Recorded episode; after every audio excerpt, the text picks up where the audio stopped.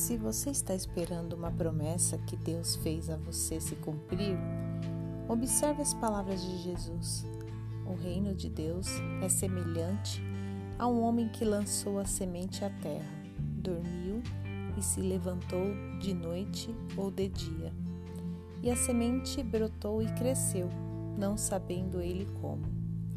A terra por si mesma frutifica, primeiro a erva, depois a espiga por último, o grão cheio na espiga. Quando o fruto está maduro, logo lhe passa a foice, porque é chegada a ceifa.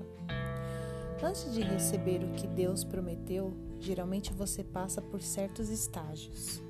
Primeiro, vem a fase da incerteza. Sua semente está na terra, mas quando ela vai produzir uma colheita, é algo que está inteiramente nas mãos de Deus. Sua palavra, porém, garante que isso acontecerá.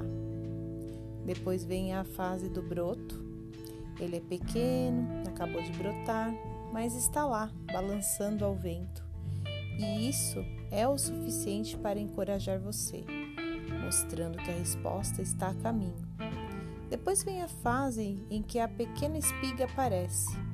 Agora você já pode perceber a semelhança com aquilo que você orou de se esperar que você esteja regando todo o processo com, com oração e o coração, adubando cada etapa com a palavra de Deus e protegendo sua futura colheita de qualquer força negativa que tente arrancá-la. Finalmente você entra na fase final. A espiga cheia de belos grãos está formada. É quando Deus diz: passe a foice, porque é chegada a sua colheita. A essa altura, é crucial reconhecer este momento e começar a colher.